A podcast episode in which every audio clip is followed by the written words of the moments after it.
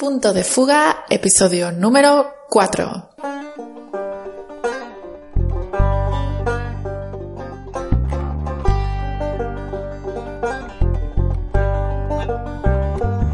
Buenos días y bienvenidos a todos a Punto de Fuga, el podcast donde hablamos de arquitectura en todas sus variantes, noticias de arquitectura, proyectos, los arquitectos punteros más conocidos del mundo mundial, nuevos sistemas constructivos, rehabilitación, sostenibilidad, interiorismo y mucho, mucho más. Mi nombre es Nuria Eras y este es el episodio número 4 de Punto de Fuga.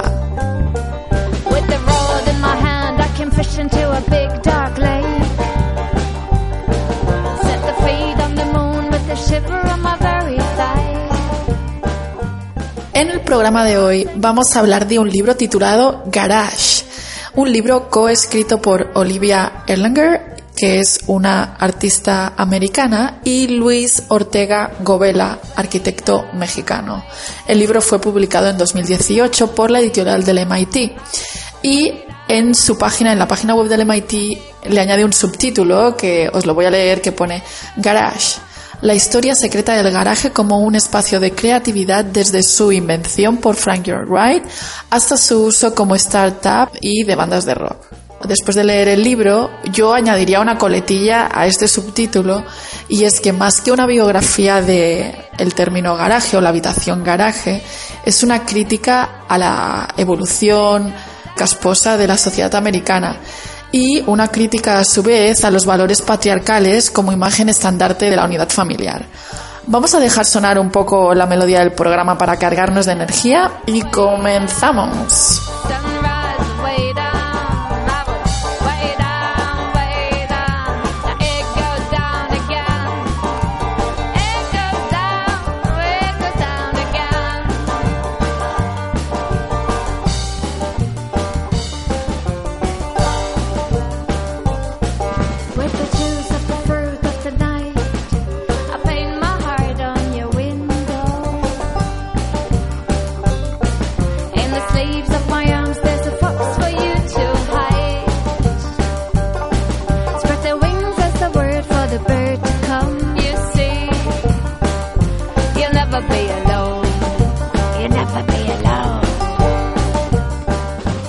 Os comentaba, hoy hablaremos del libro titulado Garage.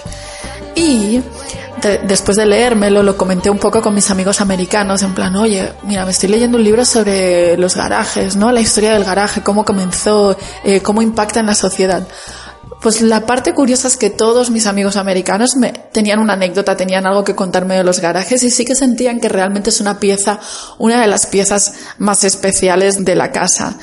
No sé si es la más importante para los americanos, pero sin duda es una de las que todos tienen en su memoria. Para hablar de este término garage y del libro, tenemos nada más y nada menos que a uno de sus autores. Tenemos a Luis Ortega Govela con nosotros. Buenos días, Luis. ¿Es el garaje la estancia que más le gusta a los americanos? ¿Qué onda, Nuria? Sí, este, el garaje es, como el espacio más americano que yo conozco. En mi, en mi, me acabo de transformar yo en residente de California y el garaje desde entonces se me ha hecho más, más, más personal. Suficiente como para ponerle ese nombre a, vuestro libro. Exactamente. Cuéntame un poquito eh, sobre Olivia y cómo habéis llevado esta relación de escribir a distancia y todo. Pues al principio, Olivia y yo, vivía, yo estaba viviendo en Londres, estaba estudiando en la Architecture Association y Olivia estaba en Nueva York. Nos conocimos en Londres cuando estaba haciendo ella una exhibición para la Feria de Arte de Freeze, pero nunca compartimos lo que estábamos pensando ni lo que estábamos, o sea, escribiendo ni nada. Yo en ese momento es cuando estaba empezando a hacer mi, mi tesis del garaje y un año después, cuando yo estaba presentando esa tesis, Olivia estaba haciendo una exhibición en una galería en Nueva York. Y nuestro amigo en común, Octave Pero, estaba en Nueva York en ese momento y fue a la exhibición y me marcó instantáneamente y me dijo, tienes que marcarle a Olivia porque Olivia acaba de hacer una exhibición con una puerta de garaje. la peor exhibición según su padre, ¿no? La sí, peor, exactamente. La peor obra de arte de, su historia. Entonces Olivia y yo nos marcamos y, tuvimos una, una junta por Skype y decidimos escribir un artículo. El artículo se convirtió en un libro, que nuestro primer libro que se llamó Hate Suburbia y Hate Suburbia era como la presentación de mi tesis original y un ensayo que ya había escrito en la voz de Steve Wozniak y Gwen Stefani. Y era como un set de imágenes que fueron como el primer momento donde empezamos a construir imágenes juntos. Y pues Olivia es una escultora que creció en Estados Unidos, en Connecticut, entonces en, en un suburbio, como quien dice, y yo soy mexicano arquitecto, entonces como que las dos visiones y las dos formas de pensar son súper complementarias y nos ayudan mucho a crear este como, esta, esta genealogía de garajes, como quien dice. Y entonces es una colaboración que yo la verdad disfruto mucho y al mismo tiempo es una que como siempre estamos contestando la identidad del uno y del otro mediante lo que estamos como investigando. Entonces sí, o sea, Olivia y yo somos... Es interesante porque si te das cuenta, la, la historia, en la historia del garaje siempre son como historias de parejas que empiezan algo en el, en, en el espacio. Gwen Stefani con No Doubt, Steve Wozniak, Steve este, Jobs, y siempre hay como un tipo de, de distorsión en ese Dualismo. Sí, exacto, ese dualismo siempre está presente. Entonces, más que nada el libro también es sobre ese dualismo y intentamos, o sea, en esta versión que publicamos con MIT, fue la primera vez que como yo abrí la tesis original que había escrito en la AA para que Olivia y yo empezáramos como a reconstruirla, como quien dice. Entonces fue un ejercicio de, de, para mí más que nada fue como un ejercicio de, de, de, deshacerme de mi ego y deshacerme de ese tipo de necesidad de ser la persona que había encontrado esos hechos o como quien dice. Uh -huh. Entonces ha sido interesante porque ha sido como un ejercicio de en poder exorcizar lo que estoy, lo que estamos criticando en el libro. Totalmente, totalmente. Y aparte, ahora siguiendo el hilo ya de lo que empezabas a explicar, uh -huh el libro es mucho más profundo de lo que puede parecer simplemente, como decías tú antes, como un objeto, ¿no? Porque realmente la connotación política, social, o sea, todo, todas las reflexiones que hay en muchos de los capítulos del libro son mucho más que el mero hecho de estar hablando de un garaje, ¿no? Exacto, o sea, sí, o sea, el garaje es como el símbolo, el, sí, el objeto que significa para mí el, el, la cultura imperialista de Estados Unidos. Entonces, o sea, el libro sí como tiene una genealogía dentro de, la, teoría de, performa, performativa de Judith Butler, etcétera, donde sí es como, como los espacios empiezan a definir una identidad. Y la idea sí comienza de, de una forma muy simple. Si el espacio del garaje es como mitológicamente conocido globalmente como un espacio donde se comienza la revolución tecnológica, donde se inventa la computadora personal con Steve Jobs y Steve Wozniak, ¿cómo encuentras el, el, o sea, la invención de ese espacio propio? Entonces, el libro comienza con esa pregunta muy simple. Si es un espacio donde comienzan y terminan cosas, ¿cuál es el comienzo, comienzo original del garaje residencial? Y uh -huh. el libro, o sea, el, entonces el libro posiciona la casa de Frank Lloyd Wright, la Robbie House, como esta casa, este, en el libro la menciono como una casa cyborg, que es así uh -huh. como, o la primera instancia donde se puede considerar que es un espacio doméstico que no está diseñado solamente para el humano, pero está diseñado para el humano y la, la máquina. Entonces, sí es como un, un análisis de, de, la premonición que Frank Lloyd Wright tuvo eh, de la era digital, porque es como el, el primer, los primeros comienzos donde el humano empieza a usar las máquinas como una forma de, de poder empezar a vivir la vida doméstica, que originalmente era algo así como que distanciado.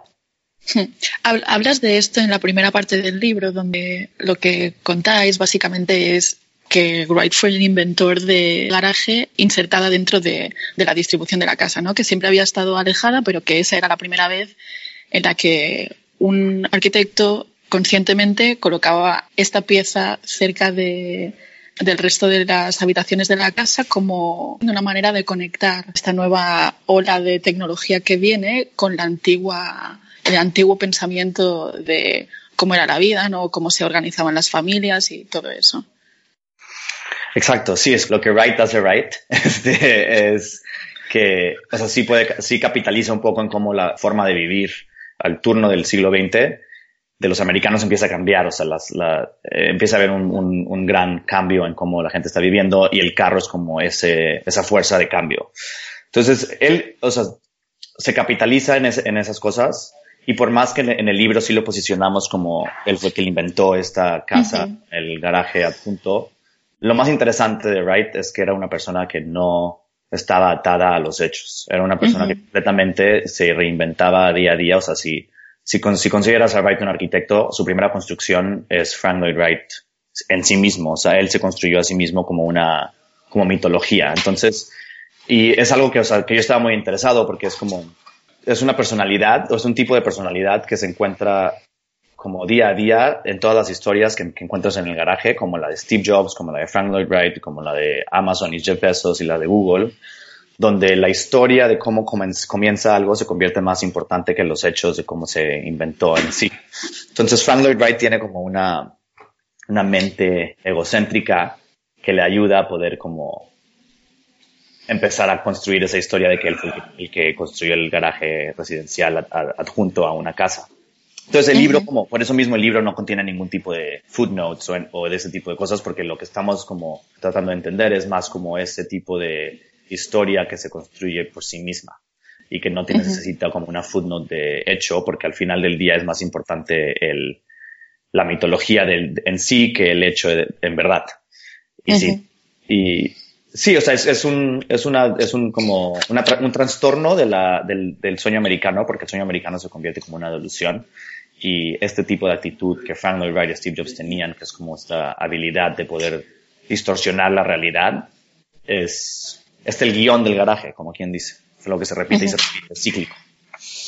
Sí, y hay una parte, ya te has saltado como a la parte casi central del, del, libro, que es uno de los capítulos que más me gustan personalmente, que es cuando son dos capítulos. Uno que es la distorsión de la realidad, ¿no? La distorsión de lo que es real y, y, lo que no es real y luego la conspiración del garaje, ¿no? Que están totalmente relacionados. Y es un poco lo que hablabas, que es mucho más profundo del el básico mero hecho de hablar del garaje y de cómo se relaciona o cómo se empezó a incorporar, pero más pensar en todas las cosas que han ido pasando en relación con la historia y en relación con cada uno de los protagonistas que, que vais explicando en vuestro libro como decías tú, pues Steve, eh, Steve Jobs, fue también Grind, ¿no? todas estas personas que se han creado a sí mismas y han creado una imagen de futuro, ¿no? Más que eh, conseguir que ellos hablaran de, de, ellos mismos por lo que eran en ese momento, han proyectado una imagen que era donde querían llegar a ser y lo han conseguido. Claro, o sea, es como, es como el momento donde el trastorno de la realidad, en lugar de estar como sancionada y se puede institucionalizar en un como mental hospital, en lugar de eso, se, se convierte productiva y es como, es la mentalidad del entrepreneur y es como el trastorno del, del, del, sueño americano en un, como un delusional state of mind.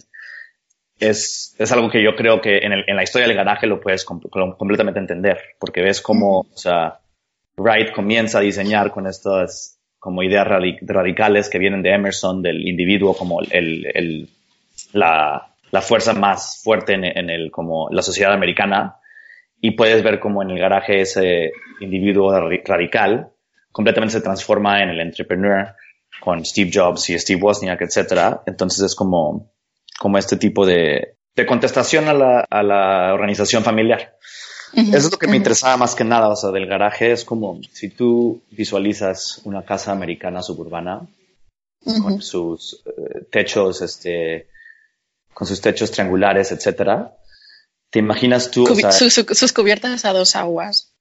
Exacto, o sea, te, te, imaginas exactamente, o sea, la familia heteronormativa, la familia como suburbana, así típica, prototípico, este como mito de la familia perfecta. Pero el garaje es como un espacio como subalterno a esos espacios de la casa que están sobrecodificados de cómo tienes que ser o cómo debes actuar o cómo debes parte de la familia. Entonces el garaje para mí se como aparece como un espacio donde este tipo de nuevas identidades empiezan a, a, nacer o a incubarse, como quien dice. Es como se convierte en un espacio de incubación donde la gente sí entra a poder empezar a definirse como individuos, en lugar de como el hijo o la mamá o el papá o la hija, o sea, que, que, con ese tipo de identidad viene todo un tipo de sistema patriarcal, etcétera. Entonces, eh, lo que está como interesante es que ese espacio, el garaje, más que nada es también un espacio donde puedes empezar a generar nuevas identidades que empiecen a contestar la familia y el suburbio en sí. Y es interesante porque si te pones a pensar, el garaje es como la tecnología que inventa el suburbio en sí. Entonces, si esta es el, la tecnología por la cual este tipo de casas empiezan a existir, pero también es la tecnología por la cual esas, esas casas empiezan a como colapsarse. Cambiar o mutar, sí. Exactamente, es como interesante porque puedes empezar a ver cómo la arquitectura en sí actúa como un, como un bicho extraño como un ente vivo que se transforma con, con lo que está pasando en, en, la sociedad, ¿no? Con los cambios que se producen en la sociedad. Y, y, de hecho, en vuestro, en vuestro libro hay una parte que habláis de, en un capítulo que es el, la deprogramación del garaje, ¿no? Es cómo se le quita el uso y cómo la gente lo acaba usando de otras maneras, que era un poco lo que estabas diciendo.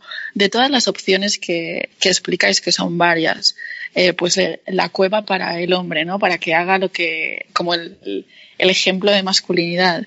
El, la cueva para los teenagers también, para los jóvenes, para que hagan lo que quieran. Eh, las bandas del garaje, el tabú, todas las cosas de tabú, startups, hay 50 millones de, opciones. ¿Con cuál te quedas? ¿Cuál es la que más crees que, con la que te identificas o por la que has pasado? Pues para mí lo que es lo que como es relevante el garaje y es como la primera memoria que yo tengo de, un espacio de garaje que fue en no fue en México, de, fue en, en, Texas, cuando tenía ocho años, es que es un cuarto que no tiene ventanas. Tiene una, tiene una puerta gigante, pero no tiene ventanas y no tiene ningún tipo de decoración más que como un, un tipo de... Es una capa como de, de funcionalidad, ¿sabes? O sea, es, es, el único espacio en toda la casa donde no, uh -huh. no tienes ningún tipo de significante que te esté gritando domesticidad te puede gritar como espacio este, industrial o, es, eh, o, un espacio como que no es parte de la casa. Entonces, para mí no es como que las funciones que tengan, no hay una función en sí que, que, que haya investigado que me llame mucho, o sea, que me llame, todas me llaman la atención. Lo que a mí me importa más que nada es que es un espacio que tiene la posibilidad de empezar a funcionar afuera de por lo, que, por lo cual se diseñó es un espacio que por o sea, inherentemente porque es un espacio diseñado para una, una, máquina que se mueve y que tiene llantas y que la, o sea, que no, no está estacionada todo el tiempo, es un, es un, es un cuarto que durante el día tiene que tomar diferentes funciones.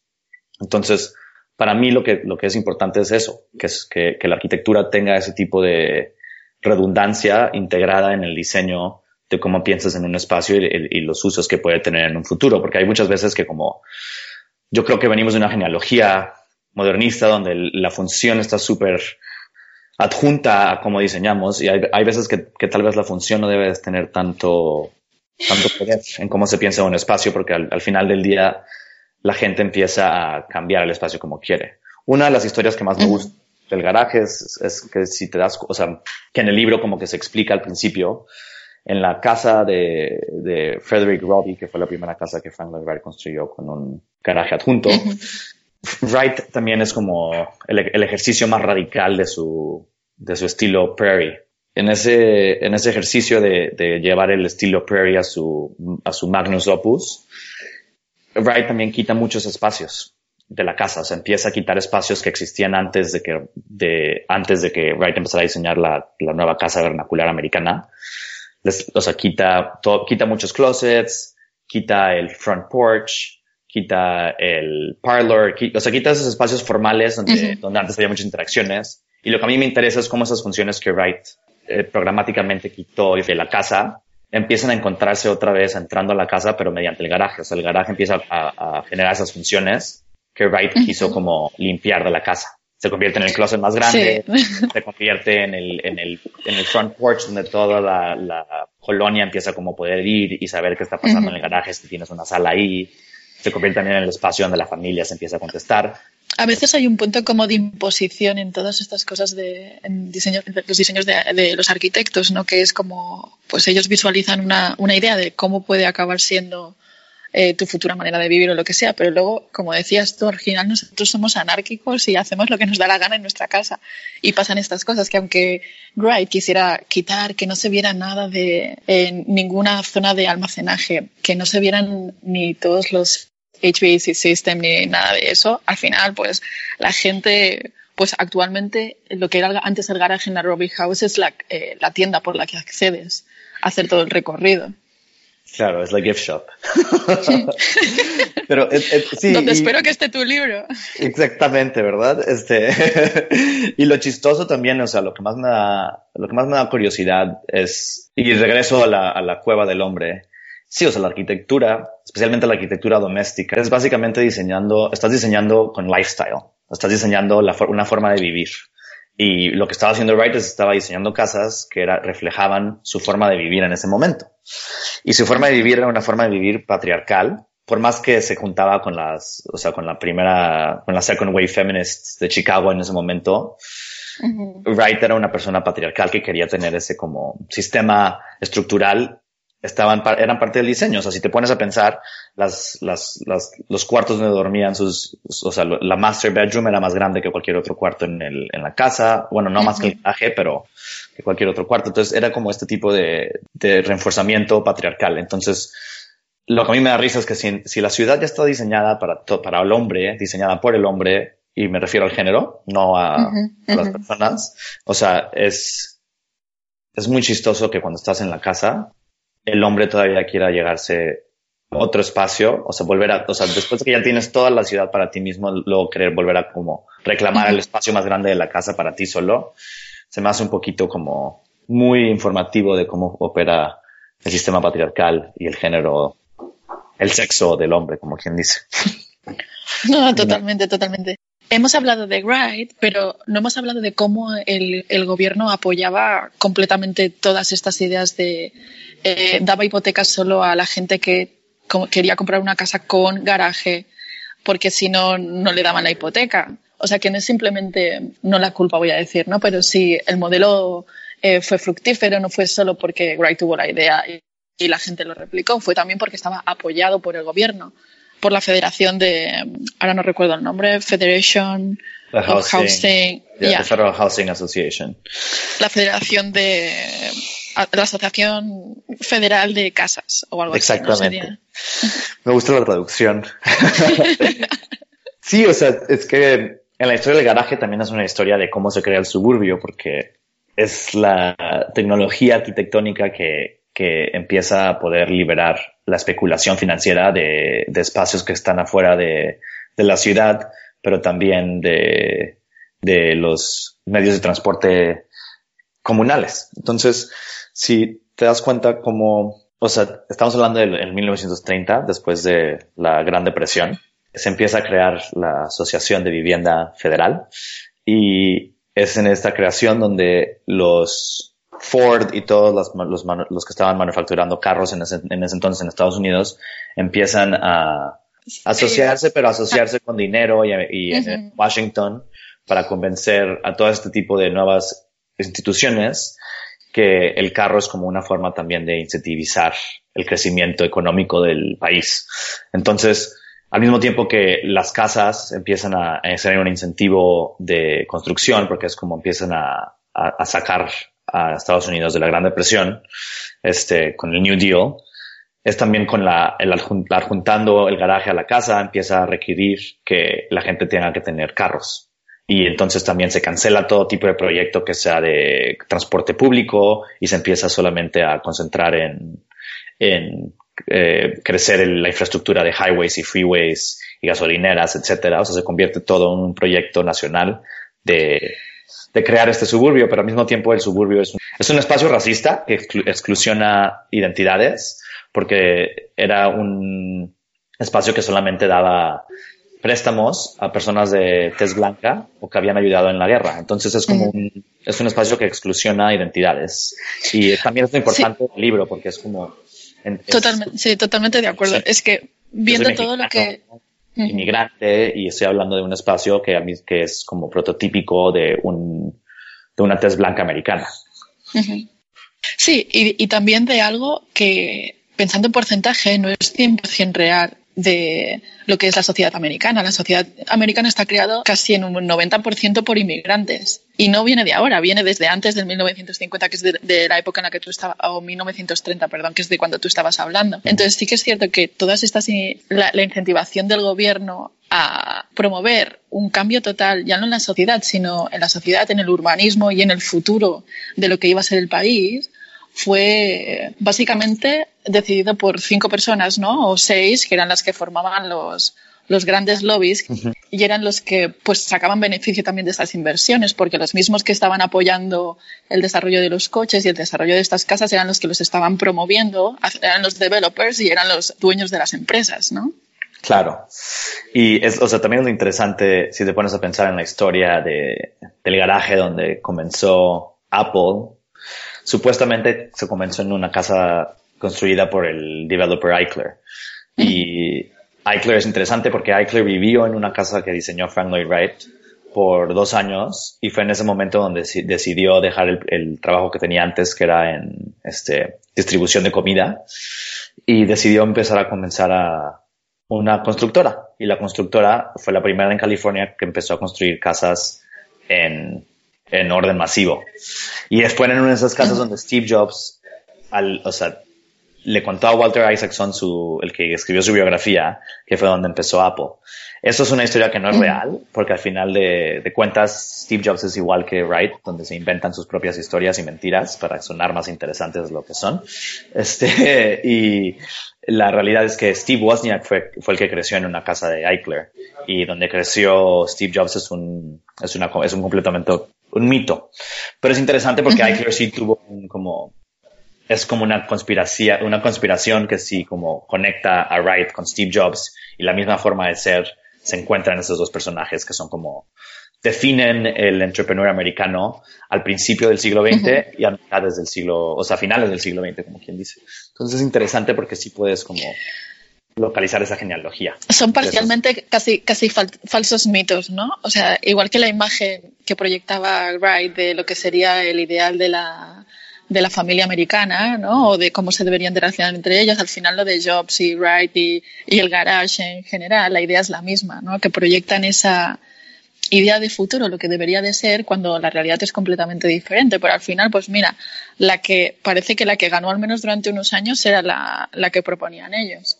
Claro. Y lo interesante también es que los dos personajes son, son son abandonados desde muy chiquitos por sus padres. O sea, Wright, eh, el papá los abandona a la familia, entonces es, es criado por su madre y Steve Jobs fue dado en adopción. Entonces, sí hay como un psique, un, un psique sí que, que los dos comparten y yo creo que es parte de ese psique que es lo que construye ese tipo de identidad.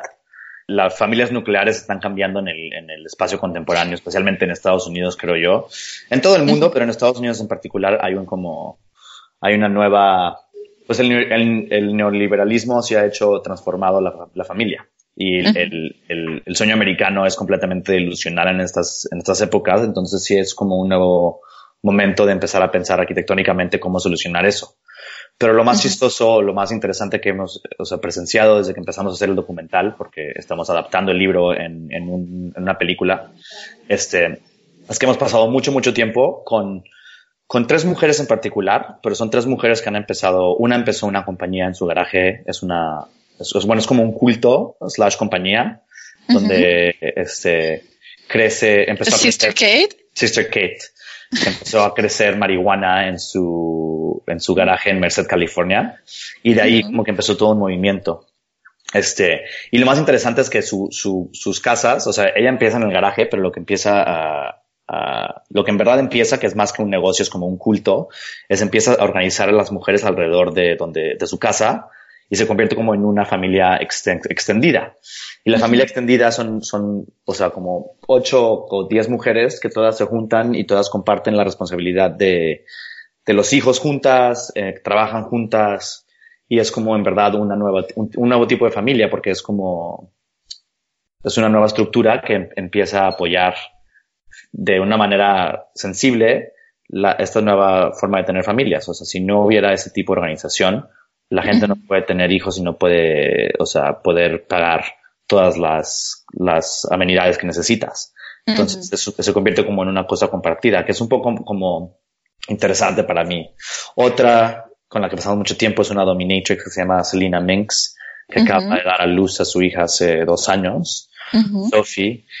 Y y ella le llama a su casa una geek house. Y esta, Me encanta. Y esta geek house lo que ella hace es como tiene una, una amiga que, que a la, la, amiga se llama a sí misma la, la, la madre asistente, she's the assistant mother, y, y, le ayuda con, con Sophie y por ayudarle con Sophie tiene un cuarto donde puede vivir en la casa, tiene un, un sumisivo, o sea, un, un living slave, le dice, se dicen ellos dos entre ellos, que es como un sumisivo con el que que allí le ayude a lavar los platos, etcétera, pero a él le gusta como que ser el submissive en la relación. Y también renta todos sus cuartos, o sea, renta su garaje, su garaje que es su dungeon donde tiene todas sus cosas de dominatrix para películas, etcétera, renta otro cuarto para poder tener fiestas, etcétera. Entonces, como es solamente capitalizando en los espacios de su casa que puede empezar a, a poder vivir. Pero lo más interesante es que todas estas personas siguen como habitando tipologías de casas suburbanas que se inventaron hace más de 100 años. Entonces, o sea, lo que está chistoso es que estamos todos viviendo en espacios que están sobre, tienen mucho como historia de un tipo de vida que ya no es el tipo de vida que llevamos. Entonces, es interesante cómo la casa es un símbolo que sigue y continúa siendo el mismo y es muy difícil y radicalmente como imposible cambiar. Y lo que a mí me interesa en la historia del garaje y lo que, lo que presenta el libro es que es una historia muy reciente donde ese tipo de, donde la forma de vivir fue completamente radicalizada por Wright y, y lo hizo mediante el, el, coche fue como la excusa por lo cual pudo cambiar toda la forma que la casa estaba estructurada. Y yo creo que estamos ahora en un, en un momento post-digital donde podemos empezar a volver a hacer ese tipo de, de propuestas. Pero requiere un poquito de, personas creer en ese tipo de cambio, ¿sabes? Sí, háblanos un poco de, del proyecto este que empezaste, no sé si en Alemania, porque tiene como nombre alemán, ¿no? Garagenberg, o cómo lo pronuncias tú. Garage and Work, es como un... Garage and Work. No sé si has leído el, el, libro de Walter Benjamin, Passage and Work, el libro que nunca acabó, que es sobre los, los arcades en París, al terminar el siglo XIX en, el libro de Benjamin, Benjamin presenta los, los, arcades de París como la tipología más simbológica del siglo XIX porque son como donde empieza el espacio comercial, porque son estos como calles que están cubiertas donde puedes empezar a comprar cosas y es como se empieza a crear la ciudad moderna, como quien dice, eso es lo que quiere, como presenta Benjamin en ese libro. Y para mí el garaje es como ese espacio que es emblemático del siglo XX, porque es donde se inventa la computadora personal, pero también es donde como se empieza a cambiar, es donde se inventa la casa suburbana. Y al mismo tiempo, si te pones a pensar en la Robbie House, que en la historia folclórica de la arquitectura, esa es la casa que comienza el modernismo, hay muchas como vertientes que se, que se pueden leer mediante el garaje y es lo que el libro quiere presentar. Pero al mismo tiempo hice como una tesis de diseño donde lo que propongo es la destrucción de un bloque de casas de una colonia de casas suburbanas en Silicon Valley y en lugar de construir este tipo de casas que son compartidas por cuatro personas o familias, como quien dice, se empiezan a construir como infraestructuras de vivienda. Esas infraestructuras de vivienda son compartidas por las personas que quieren como trabajar en ellas, pero es como, son, son, tiene dos pisos la casa. El primer piso es como un garaje extendido y el garaje extendido funciona como la parte donde tienes todas las funciones de la casa, la cocina, las oficinas, etcétera. Es como la, capa de trabajo. Y el piso de arriba es como la, capa de doméstica, donde es como tienes la vivienda, pero es, es un proyecto que completamente contesta el suburbio, es como la inversión del suburbio, donde el garaje se convierte más grande que, que los espacios domésticos, pero es el espacio donde tienes el trabajo, tienes tus cocinas, tienes como la parte que es más interesante. Productiva. productiva de la casa, como quien dice exacto. Y también es una contestación a, a las ideologías de, de ownership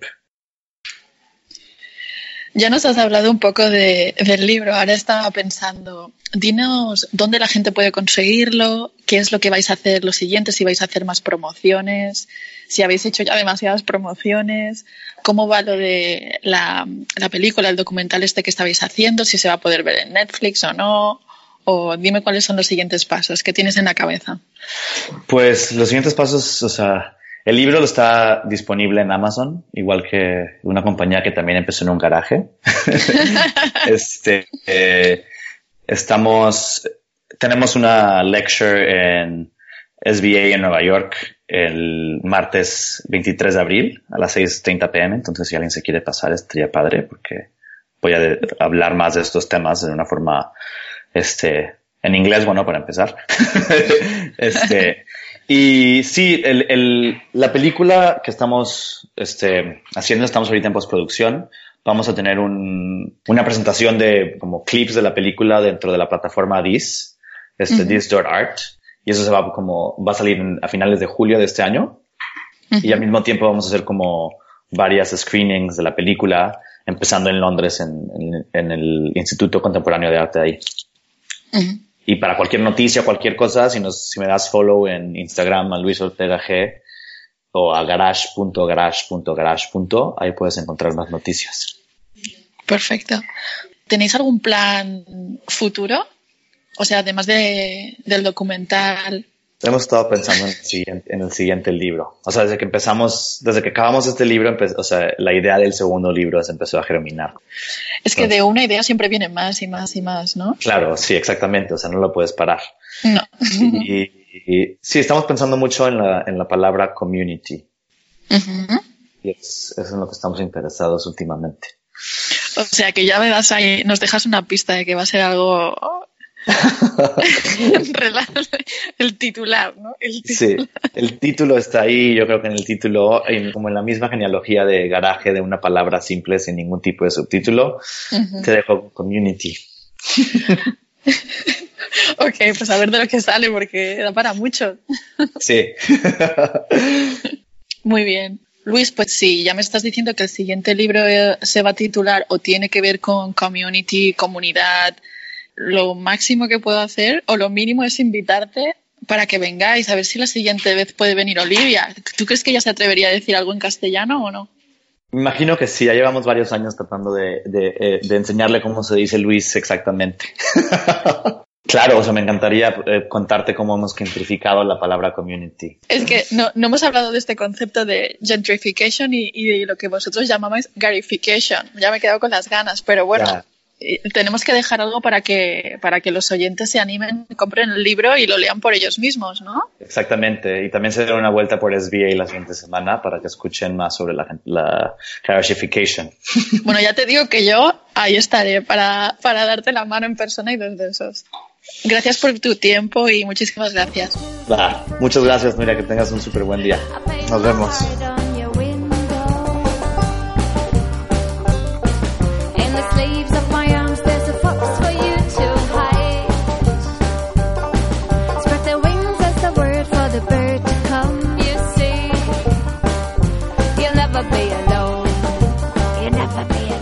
Aquí el episodio de hoy. Espero que os haya gustado y mil gracias por estar al otro lado porque sin vosotros esto no sería posible. Comentadnos si os ha gustado el formato entrevista, si os gustaría que hiciéramos más o si os gustó el programa anterior que teníamos preguntas y respuestas con nuestros oyentes. Ya sabéis que podéis dejar los comentarios debajo, de las publicaciones en todos los posts en mi página web www.nuria-eras.com barra podcast o en iTunes y iBox. Para el siguiente episodio tengo preparada una entrevista con una arquitecta que me encanta. Voy a dejarlo un poco así abierto para que os, os entre la misma, os entre curiosidad y emoción, igual que, que la que yo tengo. Pero se los digo que estoy muy, muy, muy emocionada con la siguiente entrevista. Si os ha gustado este episodio, agradezco vuestras valoraciones de 5 estrellas en iTunes y vuestros likes en iBooks y Spotify, así como vuestros comentarios y recomendaciones o cualquier pregunta que tengáis en las redes sociales. Arroba todo escrito con letras punto bajo D, solo la letra D, guion bajo fuga F-U-G-A. Os espero para fugarnos juntos en el siguiente episodio. Ya sabéis que aquí estamos todos los meses. Hasta entonces os deseo un muy buen día y mejor inicio de semana. Hasta luego.